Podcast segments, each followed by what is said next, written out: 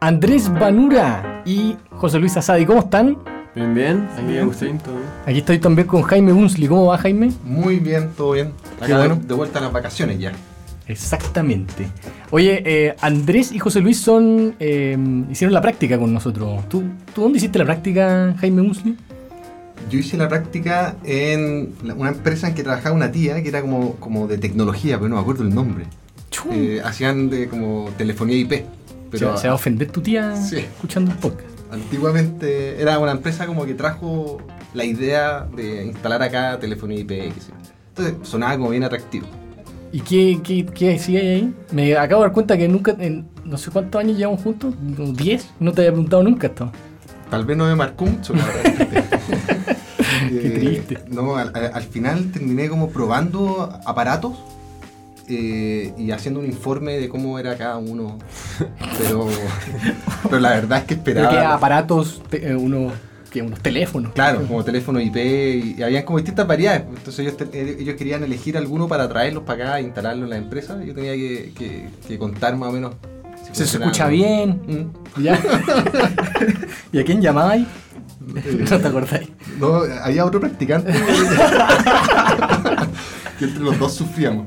Porque en verdad Sí. era, era bien fome. Se llamaban mutuamente. Sí, era bien fome. Buena. Oye, ¿Y tú? Ah, bueno, yo, yo estuve en eh, Merval. Fui con Diego Vallejo, que participó en uno de los Ah, ¿verdad? podcasts y era compañero mío en la universidad. Hicimos una práctica que lo choro que tenía era que era en Valparaíso. En el metro de Valparaíso. Entonces, eh, este gallo, los papás de él tenían un departamentito en Viña. Y entonces nos, nos fuimos para allá y era como, puta, por lo menos era semi-verano. Pero en realidad, poco verano, porque había que ir todos los días a esta oficina. Y me, acuerdo una anécdota muy divertida que con un, un gallo que, que nos, como los jefes, eh, estábamos con él, con él en una, como conversando en, la, en, en su oficina, entonces cerró la puerta, qué sé yo, y, empezó a hablar del partido del día anterior, pero muy serio, así como, oye, vino el partido, no sé qué, la cuestión y tal, y yo empecé a encontrar que la conversación era como muy larga de, de fútbol, o sea, que a mí además no me gusta mucho. Y de repente entonces le tocan la puerta, oiga, eh, don, a ver, cierre la puerta, estoy en reunión, estoy en reunión. Entonces le cierran la puerta y sigue, bueno, y... eh, ¿En qué estábamos? ¿Cómo era? El, eh, sí, el entrenador. Oye, no, qué hombre más. Y siguió así. no, impresionante. Eh, y así era un poco la práctica, ¿eh? o sea, como que nos dejaron a nosotros medio votados. Y cuando hablábamos con los jefes era para echar la talla, porque éramos cabros chicos, era entretenido conversar con nosotros, yo no lo sé. Pero, pero al final, eh, claro, hicimos todos unos software en Excel gigantes Ah, verdad.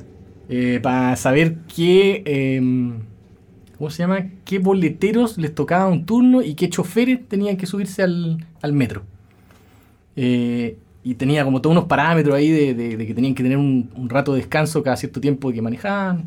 Eh, y entonces nos fuimos con una volada personal súper chora. Nosotros así como ¡guau! en, en las profundidades de Excel y le pusimos unos ad- ad- add-ons, no sé, de algoritmos genéticos y bueno, era- bueno, estábamos vueltos locos en la oficina y, y de repente se nos acabó la práctica y, y lo metimos en un pendrive y se lo fuimos a dejar al jefe. y le dijimos, aquí está la solución para todos sus problemas de turnos de boleteros y choferes. Ajá, nos dijo, abrió el cajón, metió el pendrive y nos fuimos. Yo creo que el pendrive sigue ahí Claro. intacto, intacto. Muy triste.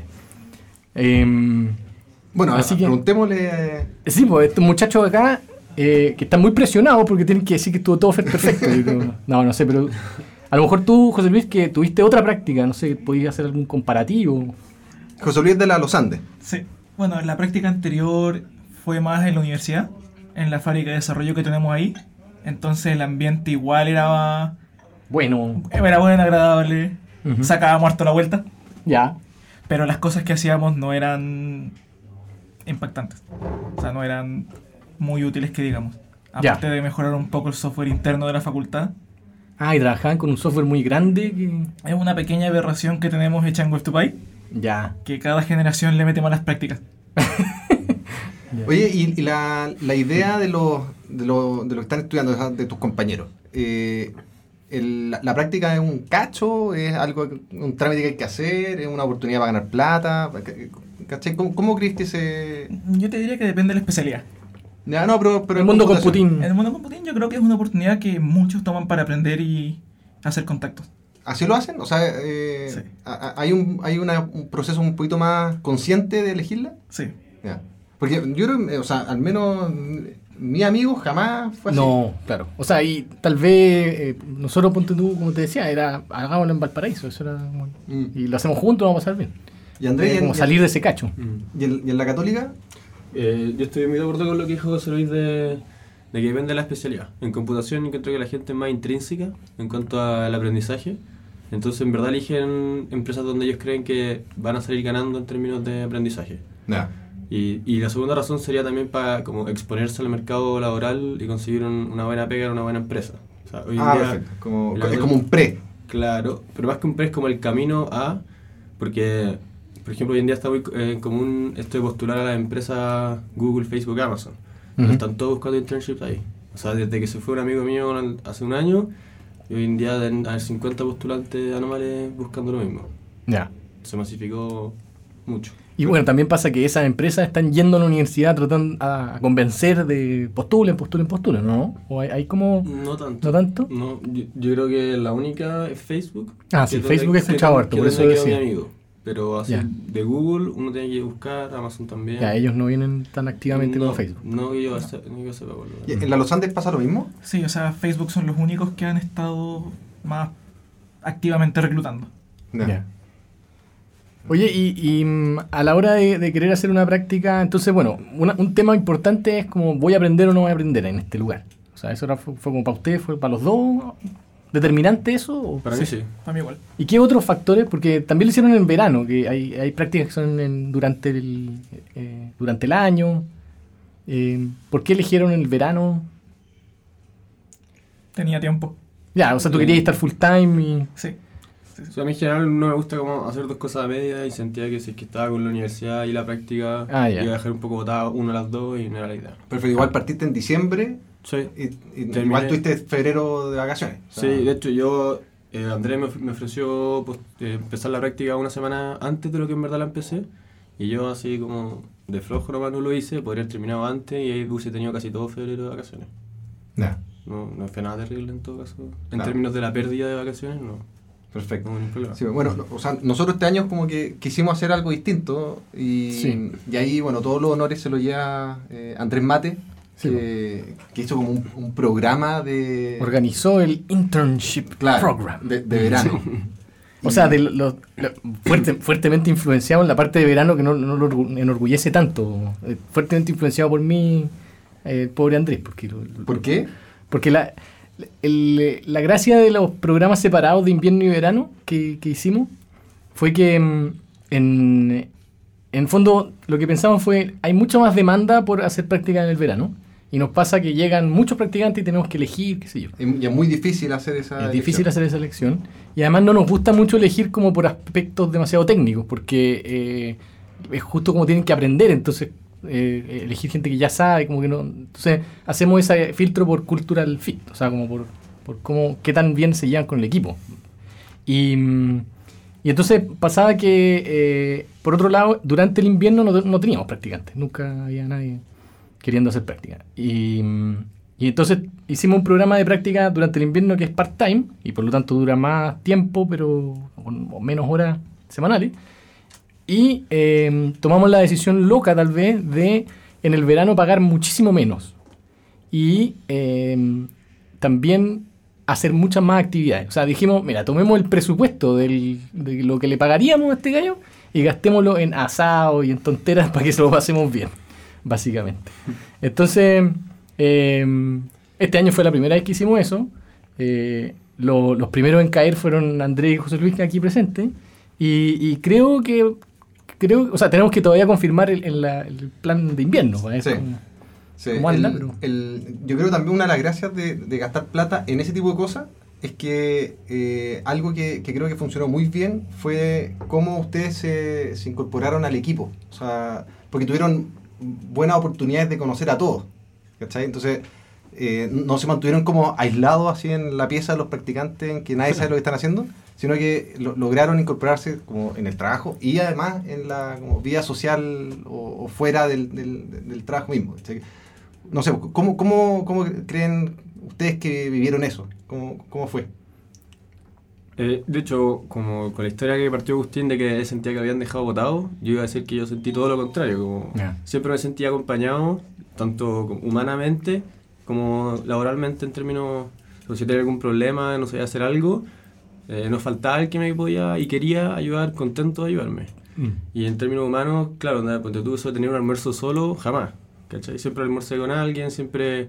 Bueno, si no, tenía como. eh, no sé si saben cómo funcionan los almuerzos aquí en Plátanos, pero uno postula por almorzar. Hay un podcast que explica, claro, sí. Bueno, pero básicamente en los días que no quedaba, igual siempre almorzábamos en grupo y conversábamos de cualquier otro tema no relacionados Sí. con la pega. Y eso al final era muy agradable porque te hace venir casi que contento a, a trabajar po, y levantarte sin problema en la mañana. ¿Tú, y- tú crees que eh, los partidos de, no sé, fútbol, frisbee o lo que hagamos sirven como para eh, habilitar más también que, que la gente te- se conozca o te ayuden? o- No, personalmente a mí me encantó el partido de física. Sí, estuvo muy bueno ese me partido. encantó. Tal vez lo hice un poco tarde dentro de la práctica, lo podríamos haber hecho antes y así como para generar amistades más. Porque ya, ya, ya nos canchábamos todos muy bien. Claro, Claro. podríamos ir- sí, podría haber sido antes, podría haber sido hecho dos veces. Claro, era, ah, una, era una muy buena instancia. Sí. Fue Dos veces no habría frisbee. estado mal. Es que yo creo que el frisbee aparte Sí. cumple como con todos los requisitos para hacer una buena actividad, porque es un deporte entretenido, pero que a la vez no requiere como demasiada destreza. Entonces Na- nadie es persona- demasiado seco, claro, básicamente. o demasiado malo. Todo el mundo Claro. es como parejo, entonces Sí. todo el mundo puede participar igual, se pasa muy bien, Sí. no necesitáis condiciones físicas excepcionales y voy a jugar en cualquier lado. Basta un, un frisbee y una plaza. Sí, Claro. sí, estuvo bien bueno, en verdad. Perfecto. Buena Oye, elección. y ya, pues bueno, ¿y qué, qué fue lo que hicieron acá? Bueno, por mi lado trabajamos o sea, con mi equipo, que era yo y tres personas de Plátanos, la Feña, Camilo y Alejandro, el patrón. Eh, desarrollamos una plataforma open source que analiza boards de Trello y entrega estadísticas de ellos, Bueno. Perfecto. Y esto nace de una... de una necesidad de Alejandro, Ya. específicamente. Trelorama. Trelorama. Es como tener un panorama de lo que pasa en el Trello. Sí. Claro, Que que cambió de nombre porque se llama Trello Stats. Trello Stats. Mejor te lo grabo. Sí, nunca dejen que el ingeniero ponga el nombre. Perfecto. Oye, y, y nos- nos- ¿podría contar un poquito como técnicamente qué, en qué consistía? Porque Sí, pues, ¿Partieron de cero juntos? ¿Cómo fue? Sí, partimos todo de cero. Y originalmente la idea era hacer una API REST en Ruby con un frontend en Vue. Pero descubrimos que prácticamente toda la información no era necesario almacenarla, porque no teníamos para qué replicar la información dos veces. Se quedaba en el API de Trello nomás. Claro, entonces cada vez que la necesitábamos simplemente la pedíamos al API de Trello y la almacenábamos en- directamente en el browser, Perfecto, lo que también nos redujo los costos del hosting y todo. claro. Y, y en eso, ¿cómo, ¿cómo se repartieron la pega? ¿O cómo...? Bueno, creo que el 98% de la pega la hice yo. Chuta, el equipo malo. no, no, pero ¿por qué? Porque los otros estaban en sus proyectos, pero eh, Alejandro se dedicaba a ponerme muchas metas en Trello, Ya. mientras que con Camilo y la Feña me revisaban el código y me guiaban para mejores prácticas Ah, y me ayudaron bastante con CSS, Ya. que es como mi talón de Aquiles. Sí. Ya, perfecto. Que ahí hay, hay algo que, eh, que, que contar, que la idea original era formar estos equipos de viernes, eh, en donde iban a estar, no sé, tres, cuatro personas, más, o, o dos, tres personas más un practicante. Entonces el practicante continuaba la pega durante el lunes a jueves y el viernes nuevamente se reunía. Pero, pero parte del aprendizaje, yo creo, para nosotros es que eh, el trabajo de lunes a jueves fue tanto Ujú. que ya el viernes el resto del equipo está como ya. medio desenchufado. Ah, ¿Cachai? Entonces vamos a tener que buscar la manera de, de, de cómo hacer que, que sea útil el trabajo del resto para que Claro. lo hagan el viernes. ¿cachai? Porque puede ser que el desarrollo mismo no sea el aporte que tenga que hacer el resto del equipo. te cacho. Claro, por ejemplo, para los viernes tenían, pobre Camilo y la Feña tenían un stack de, no sé, 8 PRs cada uno. Claro. Y a, a ti antes te pasó algo parecido, ¿no? Sí, o sea, es que, mm, claro, si uno se pone a ver los commits que están pushados a GitHub, la, yo creo que el 99,9% son míos, pero lo que no se sabe, lo que no se dice es que detrás de cada uno de esos commits está la guía de, por ejemplo, en el primer proyecto, Andrés Mate y Cristóbal Grifero, que fueron mis compañeros de equipo. Porque en el fondo durante toda la semana igual ellos estaban pendientes de qué es lo que estaba haciendo yo y yo les pedía ayuda, todo, todo tipo de dudas sobre modelación, sobre qué tecnología ocupar, de cómo hacer las cosas, Claro. corrigiéndome PR a cada rato. ¿Y qué, qué fue lo que hiciste? Eh, yo trabajé en dos proyectos. El primero, uno, eh, traje la máquina de refrescos de plátanos, de refrescos. claro, PL Refreshments. Eh, entonces, lo que ya estaba era un proyecto legado, lo que ya estaba hecho era que una persona podía llegar y pagar eh, con Bitcoin Lightning y sacar una bebida. El problema es que ese, el, había, antes había solamente una persona encargada de mantener la máquina con producto y queríamos buscar cómo descentralizar esa pega. Entonces nosotros lo que hicimos fue tomar una plataforma en Rails para que cualquier persona dentro de Platanus pudiera actuar como vendedor y poner sus propios productos a la venta. Y hoy en día eso se hace y por ejemplo Perfecto. está Jaime vendiendo Fanta, está Cristóbal vendiendo kombucha Y, así. y Agustín tomándose una en este momento, que la, la pagué ayer. Sí, a mí me, me ha ido muy mal con las Fantas. Parece que la Fanta no es de Mala la elección. Fanta Pero- con azúcar. Pero, pero, sí, pero, pero mi concuñada, Ujú. que tiene una tienda de, de- de mer- se llama Mercado Saludable, que vende como Frutos frutos secos. secos y cosas así. Eh, yo le ofrecí que vendiera sus productos acá. Entonces armó unos paquetitos de Luca Ujú. y, y solamente pueden ser pagados por, con, Bitcoin. con. Bitcoin usando Lightning. Ujú. Y la ha ido súper bien. Sí, Ya, yo usualmente veo gente comiendo Ah, almendra acá, ah, ah, ya vendió ya. ah, hemos, tercera vez que tenemos que reto- eh, Sí, y eso, y eso que falta el segundo proyecto de Andrés que Ah, facilita es- mucho es para el uso. sí. Porque Claro. Y entonces cuando terminó el, primer- el primer proyecto nos dimos cuenta que mucha gente en la oficina que no necesariamente está en el mundo computing sabía en el fondo, o tenía la facilidad de pagar con Lightning. Entonces, pero todos tenían, por ejemplo, cuenta en Buda porque Buda como una empresa hermana de Plátanos, ¿no es Claro. cierto? Entonces lo que hicimos fue desarrollar la funcionalidad de pagos Lightning mediante la app de Buda para el teléfono. Mm. Que esa funcionalidad ya estaba en el computador, pero obviamente nadie va a ir con el computador a la máquina a pagar. pues, Mucho más Claro. cómodo poder hacerlo a través del, del teléfono. Claro. o sea, porque actualmente uno puede tener una billetera eh, Lightning en el teléfono, pero. abrir sus propios canales, claro, eh, pero conectarse a un nodo, es como igual medio Un- computing en realidad. Claro, pero no todo el mundo sabe cómo funciona eso Claro. y, y además aprovechándonos que acá todo el mundo ya tiene una cuenta en Buda, o Claro. casi todos ya tienen una cuenta en Buda. O debieran. O de si no lo tienen, están en problemas. Sí, Pero eso todavía no está al aire. No, está a punto. Ah. Eh, sí, no, no pudimos pasar a producción porque justo hay unos problemas de... Hay gente fuera de De vacaciones, vacaciones, las que, vacaciones. claro, que tenían que dar el último visto bueno, pero no debería, no debería ser difícil pasar a producción. Ya Sí. estaba en staging. Sí, hay unos problemas raros ahí de, del nodo en staging, no sé Mm. qué cosa.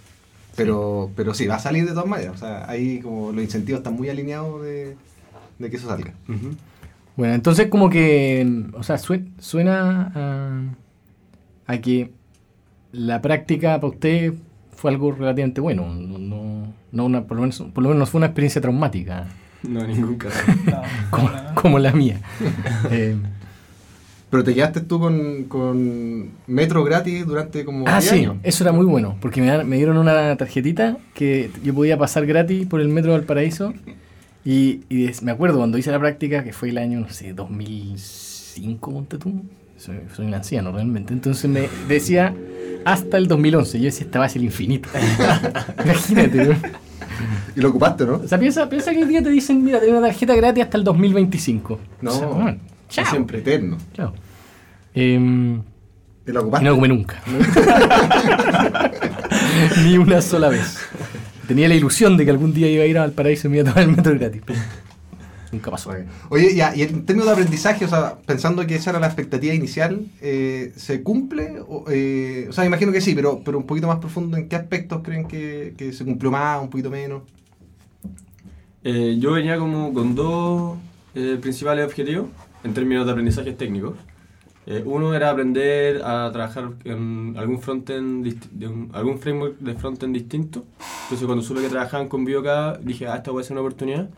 Eh, no lo fue porque ninguno de los proyectos tuve que trabajar en Pero mi segundo objetivo era aprender a desarrollar en móvil y eh, todo el segundo proyecto fue en eso, así que aprendí, aprendí mucho en eso. Y eh, cosas que no venía con objetivo, pero que me di cuenta que sí o sí tenía que haber aprendido, o que deberían haber sido un objetivo al principio, era todo el tema de las buenas prácticas, de, de trabajar como PR, a, a a, aplicar patrones de diseño y cosas que yo antes no tenía ni, ni idea de que existían, pero que Mm. ahora me doy cuenta que es, eh, es como un mínimo si uno quiere convertirse en un buen desarrollador de software. Claro. La, la parte como de organización del proyecto, ¿tú decís?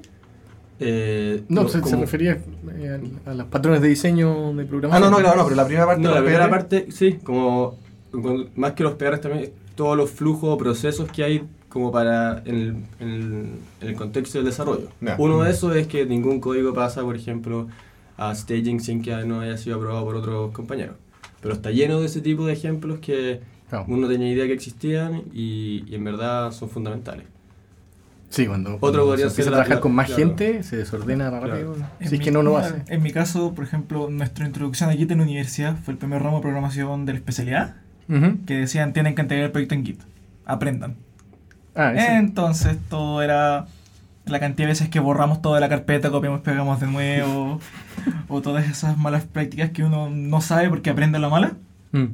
Y ahora fui acá, mm, me mejoré mucho en eso. Oye, pero O sea, eh, antiguamente las malas prácticas era tener una carpetita eh, y copiar copiar ahí el código y arrastrar la carpeta y era, era como... Ese era tu, se- su, tu ¿cómo se llama? Tu el repositorio. repositorio de, de código.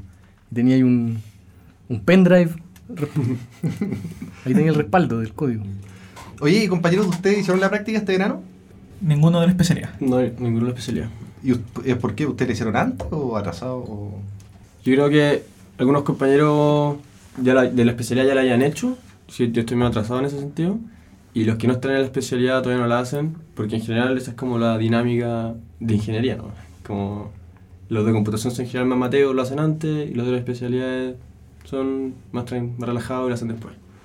Oye, ¿qué, qué opinan de esta idea de que eh, teniendo un- como práctica en el otro sentido de la palabra, o sea, pra- practicar un poco, o sea, hacer eh, cosas reales versus la teoría que te enseñan en la universidad, de repente como que sirve pasar por un rato de, de- de hacer cosas y después volver a las clases teóricas. ¿Han sentido eso un poco? Yo personalmente encuentro que la mejor forma de aprender es agarrar un proyecto y meter las manos en la masa. Ya, Aprender haciendo. claro. Pero, pero tú lo decís como en, en detrimento de las clases teóricas. Como, no o sea, en detrimento, pero creo que de- tienen que ser un complemento, pero más cargado hacia manos en la masa. Ah, ya, ya. ¿Tú te cargarías esa mano en la masa? ¿Ves?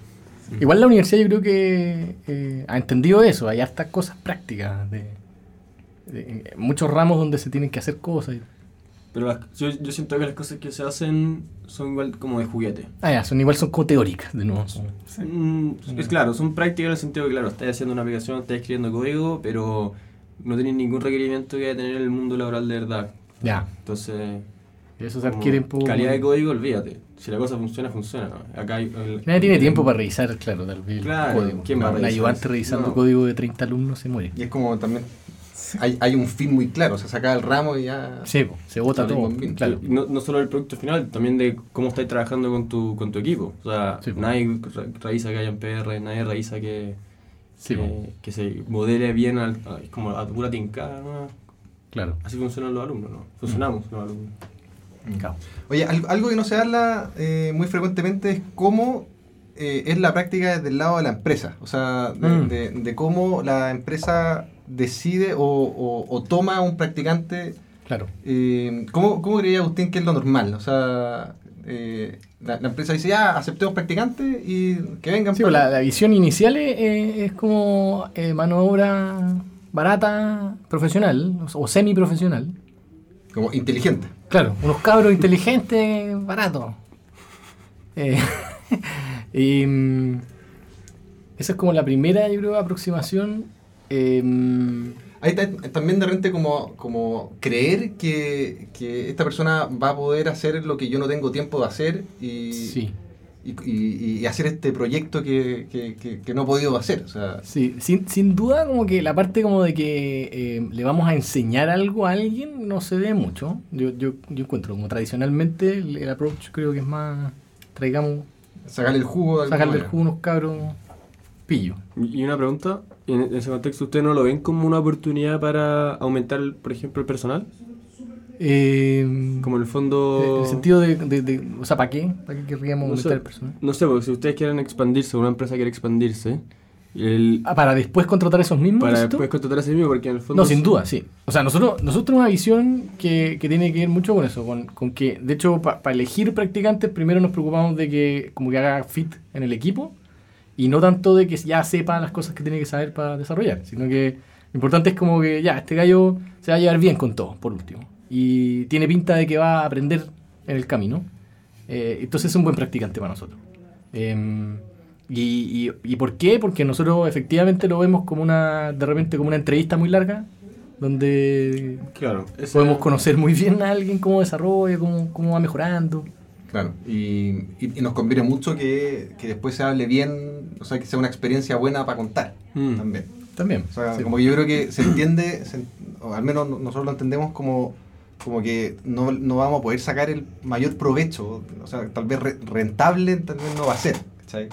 Eh, pero, pero sí hay que combinar bien la- la- el espíritu del aprendizaje con lograr lo mejor posible acá. Claro. Mm.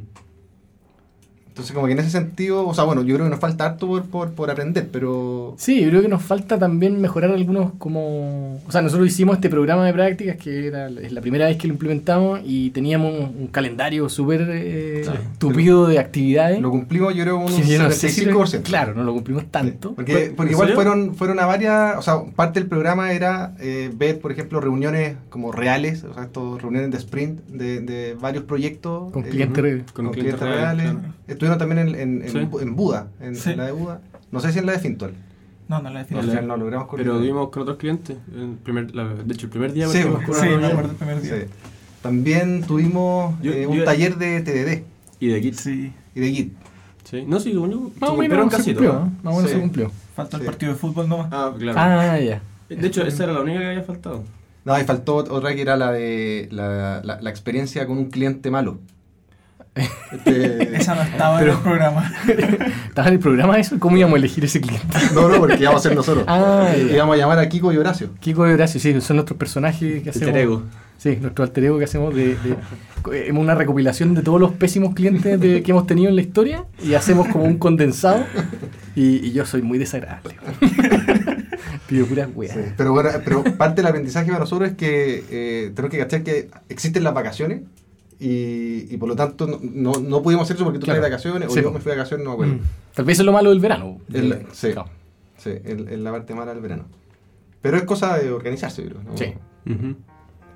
Bien, pues, no sé si ustedes quieren como decir algo, pa- pa- imaginándose quién escucha, probablemente sean, eh, hay algunos que son estudiantes hoy día y no se han animado a hacer una práctica o les da lata, no encuentran trámite. La parte del reporte es muy latero, el informe que no es...